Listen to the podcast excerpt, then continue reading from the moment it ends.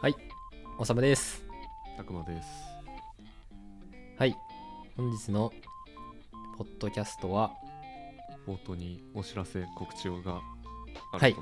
我々から重要なお知らせがございます。イエーイ。とんでもない話ですね。そうっすね。たくまさんは告知の際も粛々と喋られるんですね。いや、ちょっとテンションの上げ方わかんないね。こ のマイクが目の前にあると。そうね。はい、じゃあ、えっ、と、告知なんですけれども、あの、来たる2023年11月の10日と17日に池袋で開催される、夜チルという、えーポッドキャストと、あと、生、んバンドの生ライブか。生ライブ、アーティストさんの、うんそう、アーティストさんの生ライブ。はい、があるイベントでですね、公開のポッドキャストの収録があるということで、そちらの枠に我々もテクノトレックとして出させていただくことになりました。すごい。よとんでもない、ほんと。ね両方金曜日ですね。はい10日、と金曜日。 17日。で、夜チルで名前の通り、えー夕方から夜にかけて、17時から何時ぐらいだっけ ?21?20 時ぐらい、 20時台ぐらいまで。うんはい。にやるイベントで、えー、と我々は11月17日の18時から出させていただく、はい、ご覧いただいて8時。うんおります。ほい。で、このイベント、あの、公開収録ってだけでちょっと我々ドキドキしてるんですけど、一緒に出る他のポッドキャスターさんたちも、あの、想定しなかったぐらい豪華で、若とんでも干、ないですね。はいほんとにもう、喋って手手に汗を握ってるんですけれど も、で、10日には、えっ、と、まあまず、このイベント自体を、あのお誘いいただいたのが、そう主催だし、あのお誘いいただいたのが、秘境に行きたい2人のポッドキャストっていう、まあ、いろんな海外の秘境にいら行ってらっしゃっている、えっ、と、お二人が運営されていて、柳井さんと木地さんという方なんですけど、そちらの方にお声掛けいただいて、今回出る運びとなりました。はい。とても感謝してます。あありりががととうございうございま。ますいや、はいあの、おさま多分前から聞いて、う聞んいて、で俺はですおさむが今回そのつながることができたっていうところをきっかけに聞いてみたらなんか すごいよね。いや、すごいよ地位とかね。でポッドキャスト撮れるんだみたいな。そうチリとか、あの、俺、昔から、本当は30歳になるまでに世界一周をしてみたいってずっと20歳ぐらいから思ってたんだけど、まあ、そういう風に行きたいなって思ってると、いろんな、ね、世界一周した人とか、あの、山岳写真家とかの小説って伝記を読むんだけど、南米とかってめちゃくちゃ、あの、車とかだと危ない地域だったりするんですけど、そういったところをすごいフラッと行ったり、ガンガン行かれてますよね。うん、だしまあ旅として面白いだけじゃなく南米旅スターリンク持ってってたりさね、でそういう旅かけちょっとまあ業界としてもおそらく近いところにいそらうっしゃる業方界々が非常に近いし、その多分クライアントワークでリモートでってなった時にえ旅しながらでもいいんじゃねっていう発想にうんなった、あの我々のさらに先を行 くお二人のそうねすごい旅好きの方ももちろんだけど多分これ聞いてくださってる IT 系の方々もすごい楽しくあの聞けると思うのでぜひぜひおすすめでございますはい聞いてて本当に面白いあの 生々しい話 がねそんなことあるみたいないやーもうほんと旅行記とかでしか見たことないいつか行ってみたいなっていうところに行ってたりするのですげえ個人的に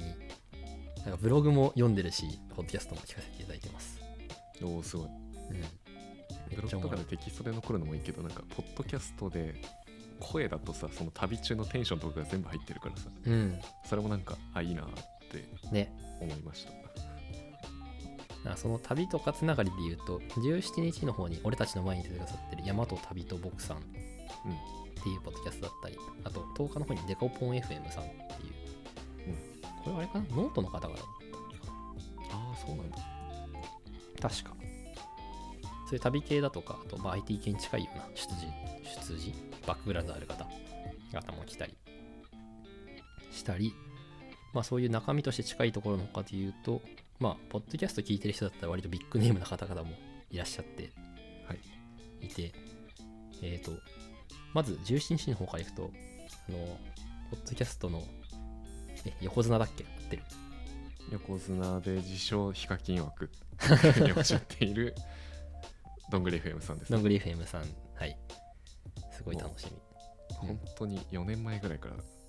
5年前ぐらい多分一番最初に聞いたポッドキャストが俺はどんぐり FM だからあそうなんだうん、ずー多分ず本当に全話聞いてる。へえ今すごい700だから多分。子さんじゃん子さんですよ。す だからごい本当に嬉しいし、まあ、業界も近いなと、あとね、あの、なるみさんと夏目さんがやってるけど、夏目さんは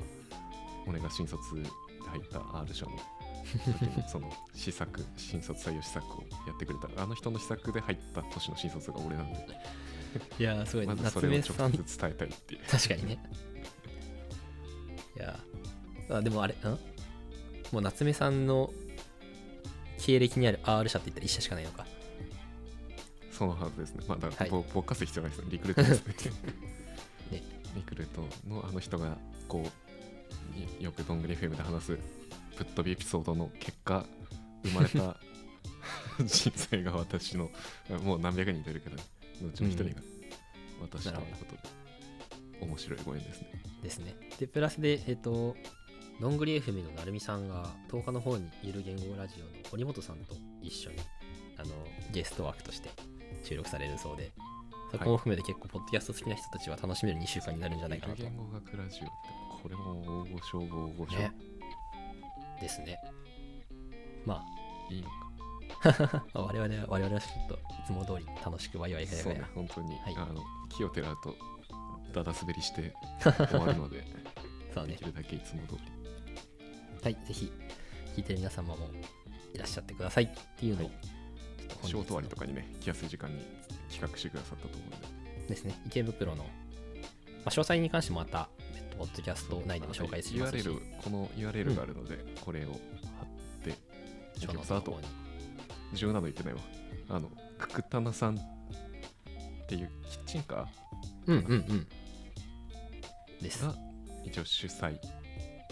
というか、のイベントではあるので、くくたなさんが出展されていて、そこで、まあ、あの飲食のメニューもあり、そうですね。で、えーっと、あの、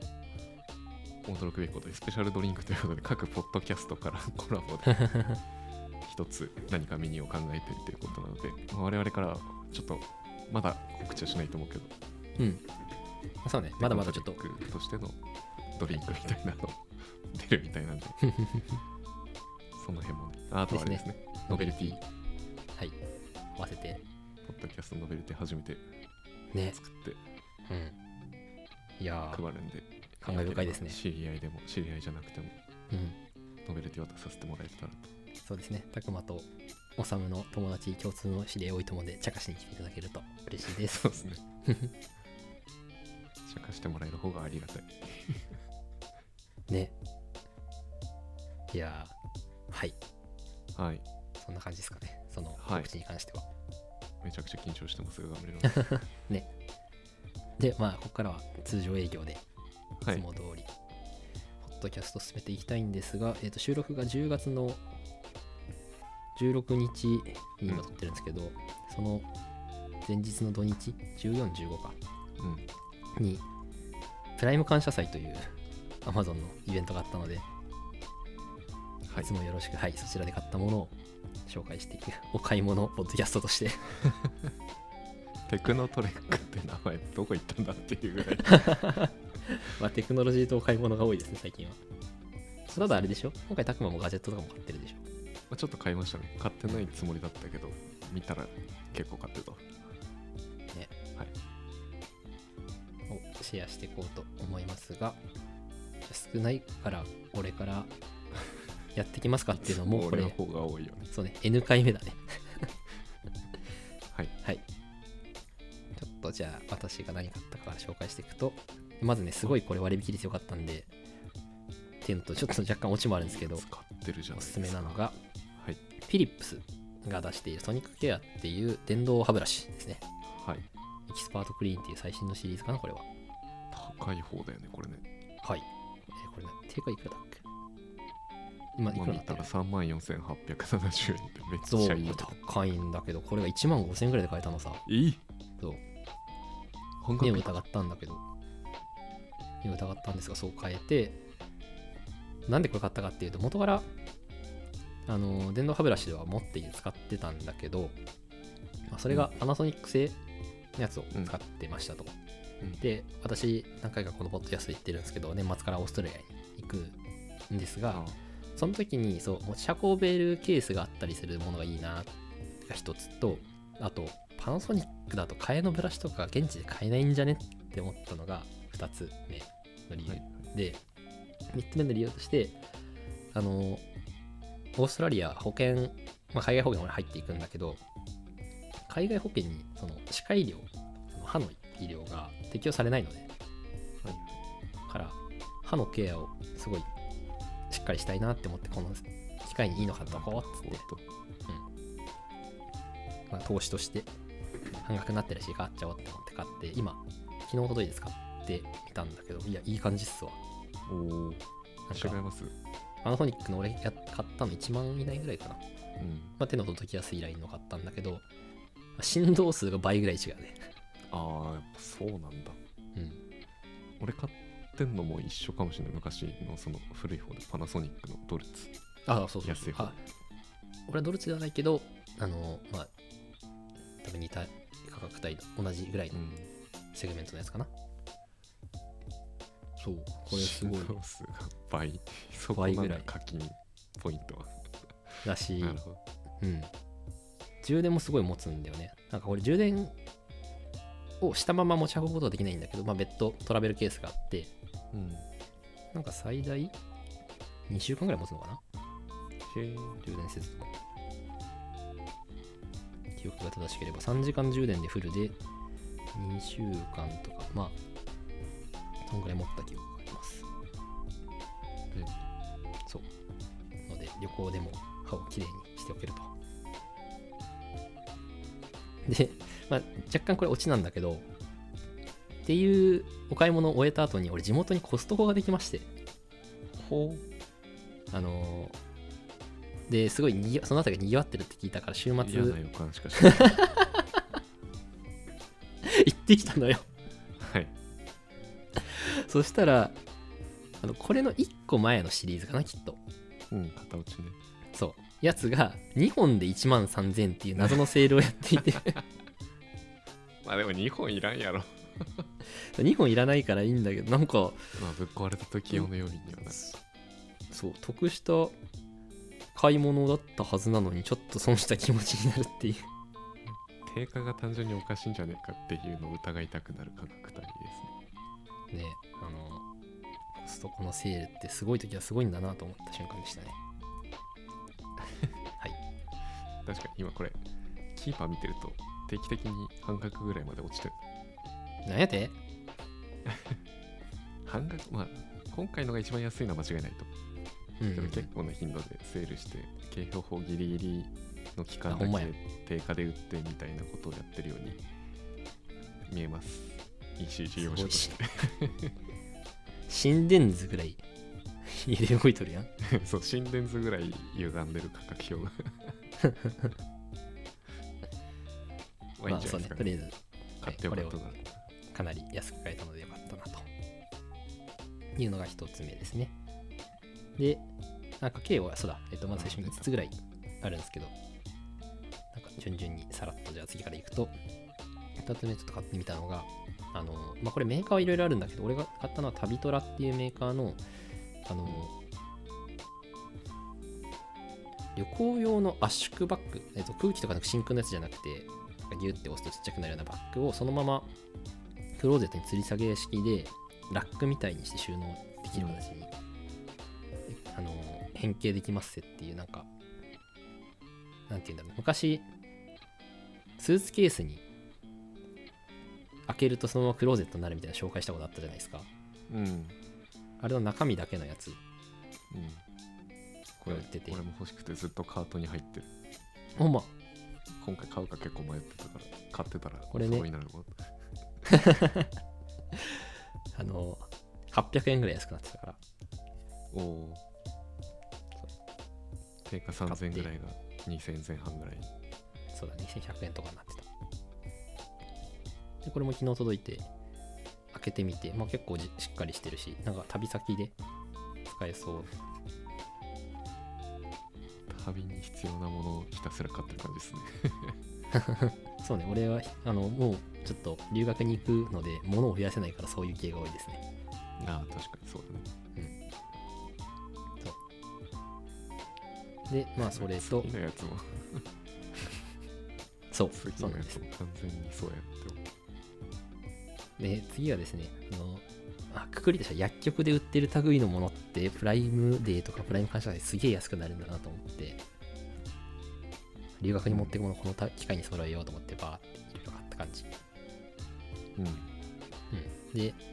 ロキソニンとかロキソプロフェン系はなぜか安くなってなかったんだけどイブプロフェン系うんイブとかうんそういうの安くなってたんで、まあ、イブ買って、まあ、睡眠薬とかもなんか処方箋必要じゃないやつだったら安く売ってるからドリエル買ってクソ大事ですねこの辺海外行くとはいそうなんか不眠症になって、まあ、これは多分保険適用になるんだけどあの強いお薬出されちゃってもなんかそれはそれで生活リズム狂うなと思ったので日本で慣れてるものを買おうとうんまあ、あとはなんか乾燥しているとオーストラリアはよく聞くのであの尿素の入ってるクリームハンドクリームみたいなやこれ初めて見たつ本当なんか、まあ、最近寒くなってきてカサカサになる方多いと思うんでなんか尿素系おすすめですねうんそうまあその辺りをバッて買いましたという感じですねはいはい、なんかい結構食品とか飲み物とかを普段使いのものこのプライムデーとかでバーって買おうっていうパターン多いと思うけど意外と薬ってあんま効かないから薬もお得ですよというのが3つ目でしたそうこうまとめて必要なタイミングとかこういう旅行前とかうんちょうどいいですはいであとは、まあ、これも旅系なんですけどアイリスオーヤマが出してるスープジャーあの水筒の輪切りみたいなやつ、これも何回かこのポッドキャスト言ったかもしれんけ ど説明下手くそかむしろ分かりやすいから水筒の輪切りってなんだよ当時水筒の輪切りじゃない高さの低い水筒ねそうですね、高さの低い水筒。ないしは保温性の高いコップとでも言えばいいですかね。温泉の高いコップ うんそうですねえ、せ下手だったいや大丈夫輪切りってなんだよと思って発想が面白すぎたなとあのーはい。一つ、このスープジャー系があると、冬場、まあ、出先で、スープとかコーヒーとかいろいろ使いやすいので、これも買ったって感じですね。いいよねスープじゃ絶対いいよなうん。最近こういうのちょっとハマっ満てい足る。とか違うね、なんかお弁当箱とかにもなるしね、そうそうそうそいろいろ使い回せるから1個持ってっとこうって感じだったで最後はちょっとまあこれは安くなってなかったんだけどポイントも還元率高いし買っとこうって思って買ったのが英語の本なんだけど「ストラテジーア・ヒストリー」っていうあのうなんじゃー俺はえーっとねあそあれだ孫子の兵法のあなんか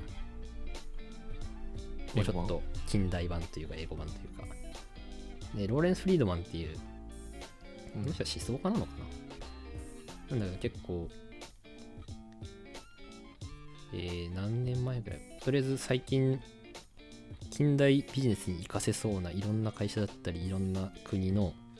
ストラテジーをまとめたなんか本で最近ちょっと IT 系のビジネスマーケターとして打ち手がさネットで調べられる範囲はもう知ってるよってんいやなってきちゃうーわかりますね非常にその感じはい、のでもうちょっと原点深いところから文字通りそう 知りたいなって思って調べてたらあの五条カンパニーっていう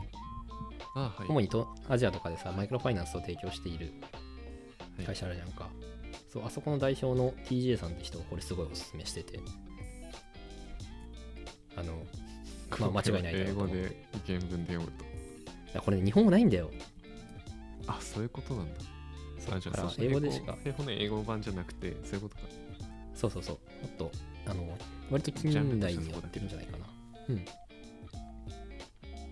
あ、英語の勉強にもなるし面白そうだしっていうので買ってみて今まだ本当に1ページ2ページしか読めてないけどなんか面白い気配がしている、まあ、この辺かな私が買ったのは、これまあ主にはいいっすねしかも今チャット GPT とかディープルとかあるから非常に確かに読みやすそうですねなんか普通に英語で読みながらもあのどうしても文脈意味わからんみたいなやつとかページうん単位でも出てくる気がするからそれだけだけピッてねぶち込んでもらったらすぐ出してくれるし検証の読みやすさが確かに変わった気がするこの1年でもうそもそも読みそう方だねいやーなんかそっかやっぱりたくま生きるのがうまいなこうやって読めばいいのか 基本的にあのサボり癖の塊みたいな人間なんでサボり方に関してはいいじゃん一流と自負しておりますあのあれみたいエンジニアの必要な三大美徳だっけ何それえ知らんあの怠惰であれとかエンジニア三大美徳三大美徳じゃなかったかなプログラマーの三大美徳か怠慢怠惰短期傲慢っていううダメだろいやいやいやいやダメだろあ怠先慢生短期まあそっかなるほどねカッとなってやっちゃう系はいはいこれ俺やっぱ転職プログラマーエンジニアだった可能性を人生の食事で感じてるんだよねでもなんかたまにわかるよ俺もちょっとそっちの系あるからエンジニアそうこう一個に集中してやれる感じは楽しいなってまあこんなこと言ったら本職の人に怒られるかもしれないけどそれはエンジニアリングじゃなくてコーディングだみたいな結局最終的に手を動かせなくなっていっちゃうからねその職種が上がっていくと、そうねそうなってくるともう職ビジネス職だろうがエンジニア職だろうが抽象的には割と同じことをやるのでうんあれなんだけどなんかその解決したいはこれって思うモチベーションとかを強く感じるのって基本的にエンジニアリングで解決できる瞬間おまけにねあのまあ俺もちょっとその節自分であるから反省はしてるんだけどなんか頑張り解決できるけど頑張らなきゃいけないっていうかな頑張ることを仕事と思っちゃうしってある人多いと思うんですけどちゃん と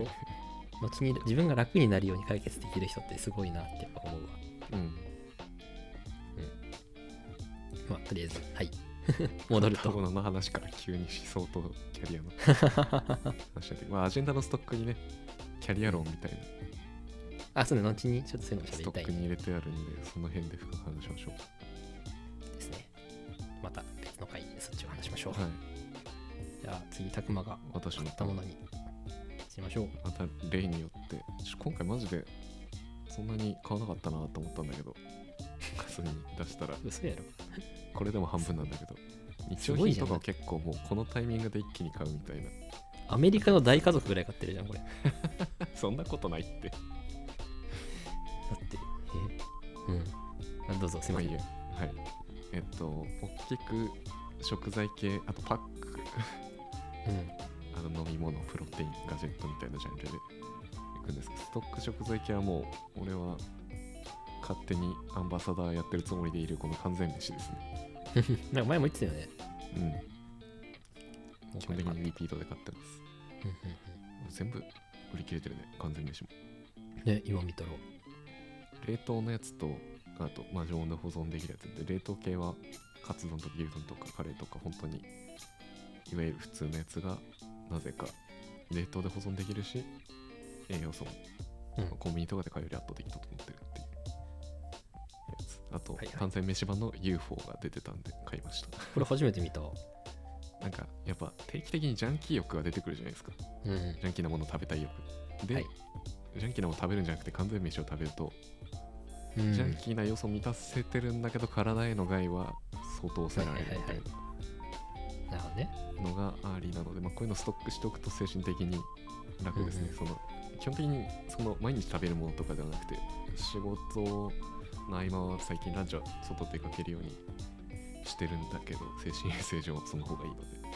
ただ本当に忙しい時とかパッと食べたい時にうんうウんうーん。バーイーツをするんじゃなくて完全飯が家にあるとああの体に害が少ないということで確かにストックは定期的にしてますセールのためこの UFO のやつは食べるの初めて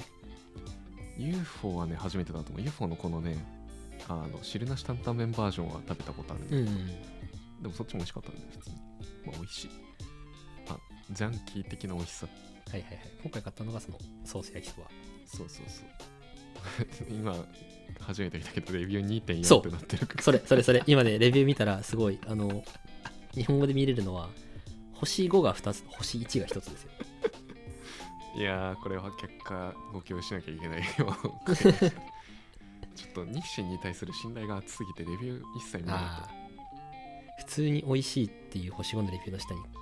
臭くてクソまずいっていう星1がたでもね言いたいことは分かるんだよねこれね UFO じゃなくてラオウかな、最初に出た完全飯が確かラオウででそれも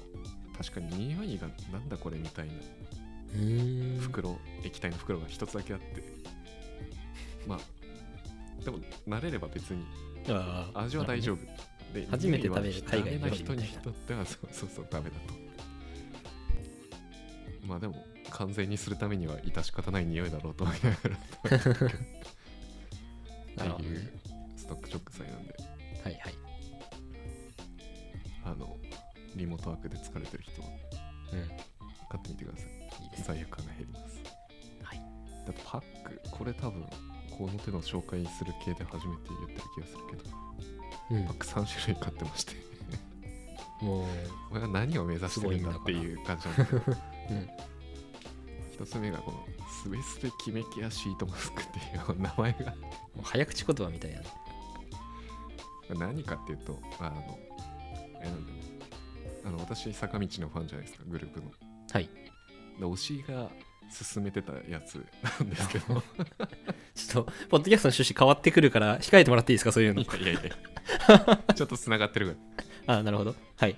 どうぞ推しが勧めててるんだけどでもあの、うんアイドルっていう、うもう異常な頻度で化粧してで肌負荷半端じゃないと思うんですよね、はいなるほどねメンテナンスするためにでマジでその PR とかでも何でもなくただのメッセージでペッてこれマジ最近あの大体パックオタクとかがいるからうんでマジでおすすめって言ったらそれはガチじゃないですかまあこういうと確かしにては確かに YouTuber で紹介することが目的になったアフィリエイトリンクを貼ることが目的になってる人よりは信頼できる情報源だなと思って試しに買ってみたらマジでよくて、ああなるほどこれだから実はリリピート買いなんだよねへえリピートを安く買えたから買ったっていう感じで、うん今2回買ってるんだけどあのおさむに分かりやすく言うとあのあれやなんだっけメラノ CC のあれでうんなんか肌が熱くなるみたいな、はいあの感覚がより強力にあのパックだからもう顔全体にくるってつけた瞬間なんか顔の表面熱くなってびっくりするへえ大丈夫かって思うんだけどはい終わると大丈夫なんだよね、おまけにこのナンバーナンバーズインっていうメーカーなのかなこれは、うんこの3番すべすべすべすすすべすべキメケアシートマスク、 はい敏感肌安心しようって書いてあるからなんかそう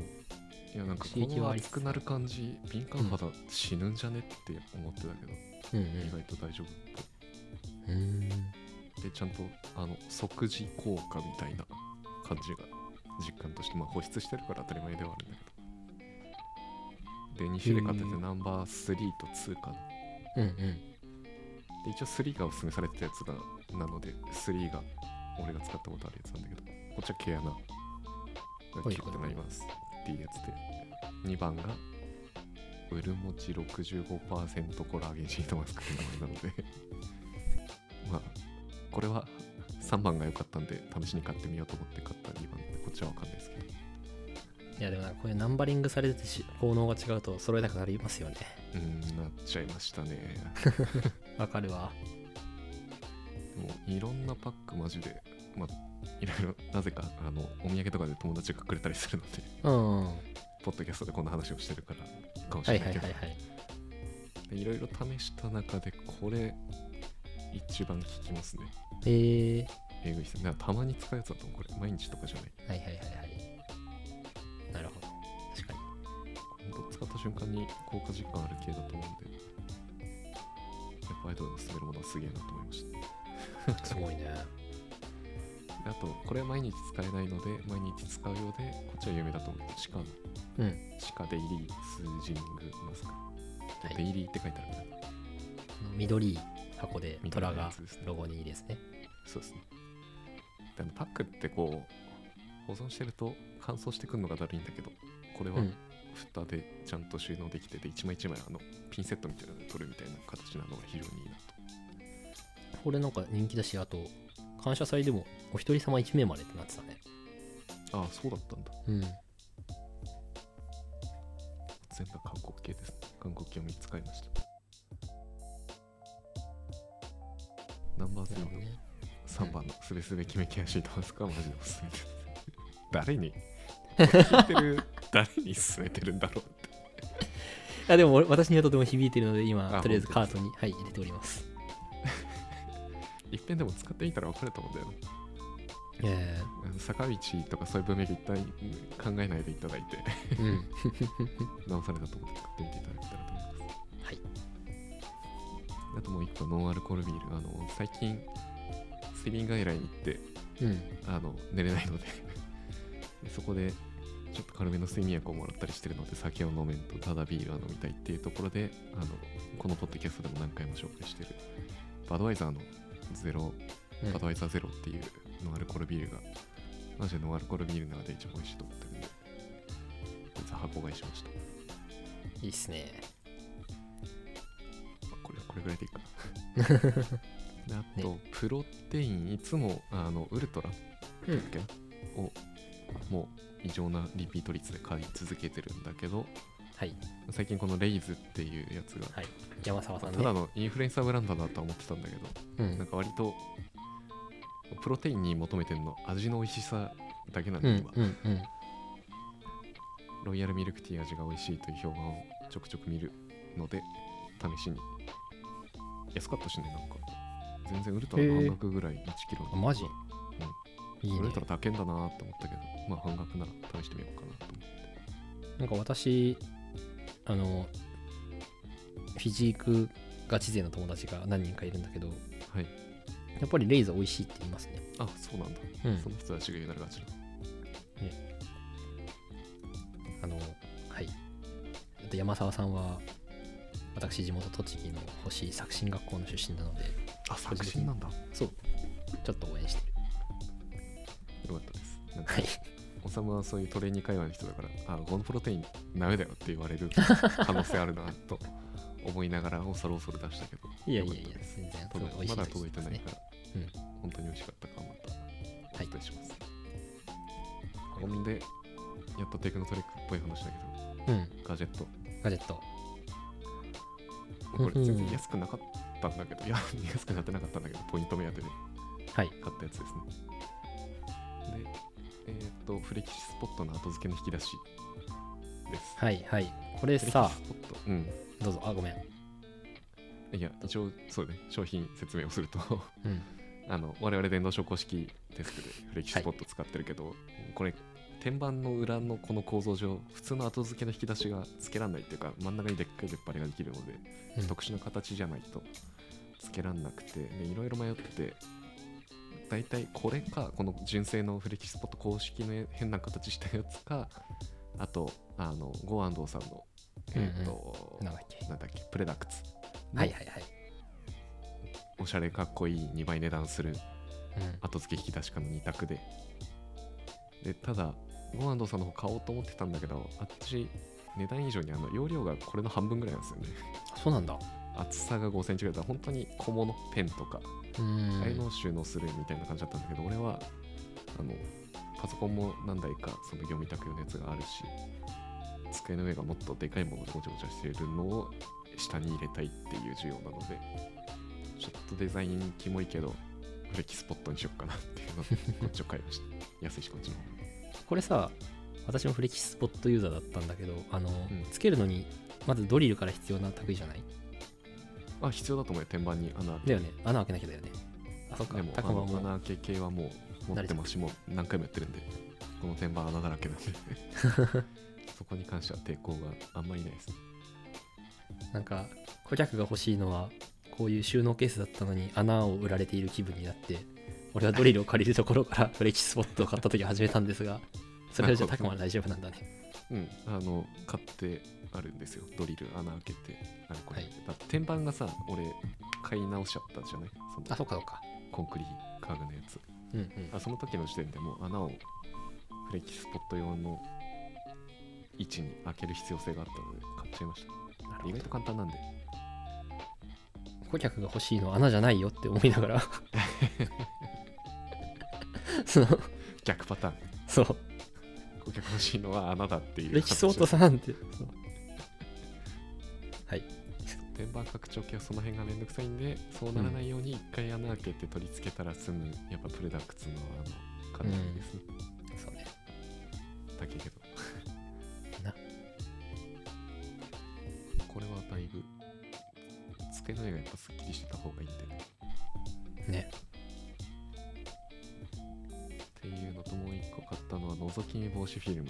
これずーっと多分半年以上カートに入っててどっか安くなるタイミングで買おうと思ってたやつだったうんでんまあ小秋に解約しちゃったけどであと割と外でクライアントの仕事をすることはないからあのそのまんまでも大丈夫ではあったんだけど自分の仕事であってもなんか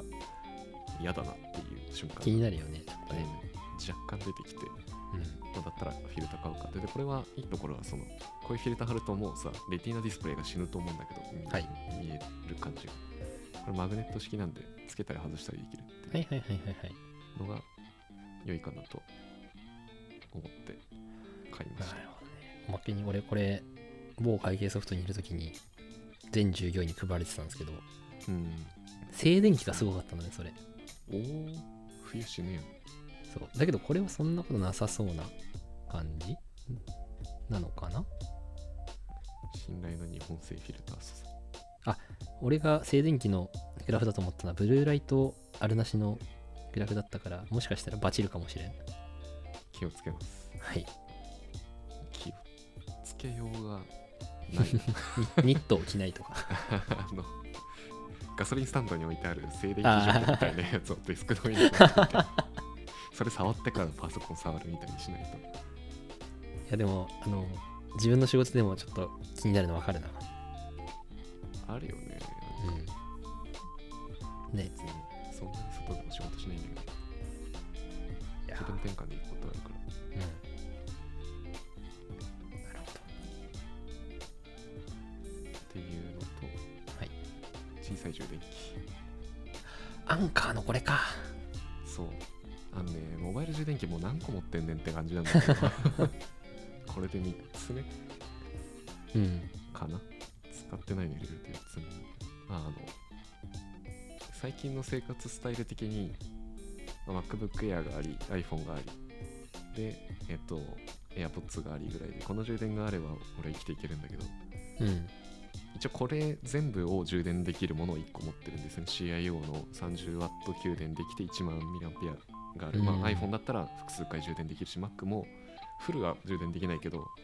まあ割と1日使える分ぐらいははいはいはい充電できるみたいなモバイルバッテリーと MacBook Air が充電できるっていうでただその CIO のやつめっちゃ重いんですよわかるだから全部に対応する結果 30W 給電とか求めるとでかつ iPhone 複数回充電とかっていう安全策を取ると重くなっちゃうんだけどそれデイリーで持ち歩くのだるくなってきててうんうんうんであと充電 MacBook Air 基本切れないし M1 はいきれ充電したことがないことにも気づきで iPhone もまあ昔よりはなんか iOS アップデートのために持たなくなってきてる気がするけどうんあのちょっと継ぎ足せば1日全然過ごせるっていうぐらいの充電の持ちようだからだなるほどねったらあの1万ミリアンペアじゃなくて5000ミリぐらいでもっとちっちゃくてでケーブルも持ち運びしなくていいやつないかなっていう時にこうなんかうんうんうんナノパワーバンクはいあのなんて言うんだろうこれ iPhone の下の部分にカチャってそう直接ねさせるなんかスキューバダイビングの口みたいな素晴らしいご説見明た目でしすてるよねあれですね そうです、でしかもビルトインでライトニングコネクタがついてるのであのケーブルも持ち歩く必要ないしこれのおかげで AirPods も充電ができるできる AirPods が一番充電切れんだよね俺の場合ああはい えっと、これを買ったことにより俺はしばらく iPhone15 に変えられなくなる業を背負ったんですけど 同じこと言おうと思ってました だし AirPods も AirPods でなんかタイプ C のやつに変えづらくそう本当はねこのセールで Type-C のやつ安くなってないかなと思って見てたんだけど安くなって2しか安くなってなかったねあの俺が持ってるサンダーボルトの2そうなので業を背負うことにしていましたまあ安いしねそうねもう一回 USB-C の買ってもそんなに痛くはない確かに確かにということで身軽さを求めてのモバイルバッテリーはい一つであと最後にクリーニングクロス、はいこれもう持ってんだけどねエレコムあ結構するね800もすんだこれそうただセールの時はもっとう100ん円安かったんだけどあれあいや大丈夫か同じやつ2回買ったかと思った前これのでっかいサイズ買って普通に家で使ってたんだけどこうんのクリーニングクロス欲しい時って出先だなっていうことにはいはいはい気づきましてこうなんだツタヤのシェアラウンジ行った時にパソコン開いて画面切ったなみたいになってあーでも家にクリーニングクロス置いてあるわみたいな時にはいあの普通に持ち歩けるサイズのやつ欲しいなと思ってこれが S サイズで持ち運びケースもついてるっていうやつだったんでで数百円ぐらいだったんで買っちゃおうと思ってアップルが出してるさクロスあるじゃんかあああのクソ高いやつねクソ高い布うん あれをビリビルドで紹介された時のさエピソードの名前がビリーバーズクロスって名前でどういう意味なのそれえあのまずビリーバークロス自体はあの十字架キリスト教 の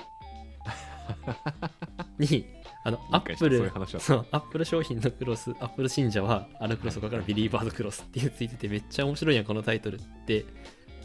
やさすがリビルドだなって思ってたんだけど本当リビルドってタイトルのセンスすさまじいよねあのだからタクマもビリーバーズクロスはいつか買うのかなって思ってたんですけど選ばれたのはエレコムでしたねええごめんでしたはいアップルにそこまでね布買うほど信者ではな いんでアップルパークにあるチェアまでは買ってるんだけどす ごっ今座ってるビトラのえパシフィックチェアかなこれはあのジョナサン・アイブが選んだ椅ー、あ子そうなんだもう廃盤です廃盤ギリギリてかなんなら廃盤になってから本国に問い合わせて買ったわお異常なチェアなんだけどいいのクロス買わなくていやちょっとそこまでしたら布揃えたくなって きたねチェア20万払ってんだったらね本当だビリーバーズクロスってそう直近のやつじゃんそうそうそう結構最近のやつ ちなみになんかそのビリーバーズクロス会で 言ってたんだけどうん、結局それは高かったのになんか折り目がついてて微妙だったって言ってたんだけど、そうだったねうんそうこれどうなのその折り目というかぬ布としてのクオリティなんて言うんだこれまだ届いてないんだけどそもそも、あのそのでかい方買った時で言うと折り目がつく素材ではないあそうなのふわふわしてるなんかハンカチというかうーん感じなのでで多分ビリーバーズクロスの方はあのもう少し薄っぺらい感じだったと思うからうんファイバー系なるほどあっちは折り目つくんだ、まあ、折り目ついて切れる意味もあんまりわかんねえなと思うけど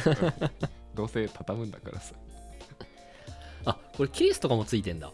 あそうそうそうそれがさいいじゃんホコリとかそうだねホコリ多分ついちゃう素材なんだけど素晴らしそう拭こうとしたら画面にホコリが増えるみたいなこともいないななくてケースがついててへえ安いのでなんか普通にいいですよこれあいいですねいやいつもメガネケースに入っているメガネ拭きを兼用して使っていてああ同じことしてたうんなんかちょっとそれはそれでメガネケース使っメガネ拭き使ってるやんって思われるの嫌だなっていう自意識過剰男なのでそんな他者からの評価気にしてんのなんかこのケースついてるのはちょっといいなって思った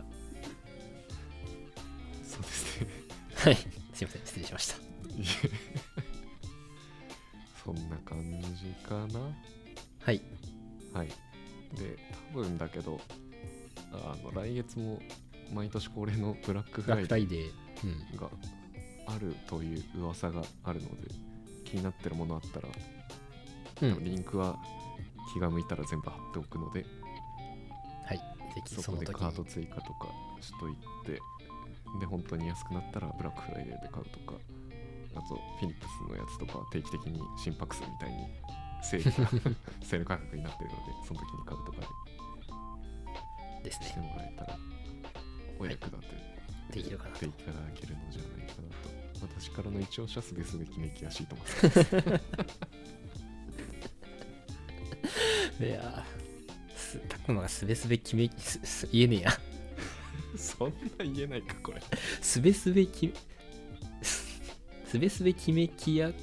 すべすべ決めきやしとますかすべすべきメキらしいと思いますかよく言えるねなんか一番最初に発音した時めちゃくちゃ面白かっいや出落ちのために買ったところ も正直ありましたからたなるほどまあでも物が非常におすめでちょっと早口言葉会になるところで したがすはい今回は告知とプライム感謝祭で買ったものでしポた。ッドキャストイベント夜中もぜひ来てくだ見てください。さいはいではでは。はいはいテクノトレックではお便りをお待ちしています。コメントなど、ぜひ概要欄のフォームより送ってください。それではまた次回お会いしましょう。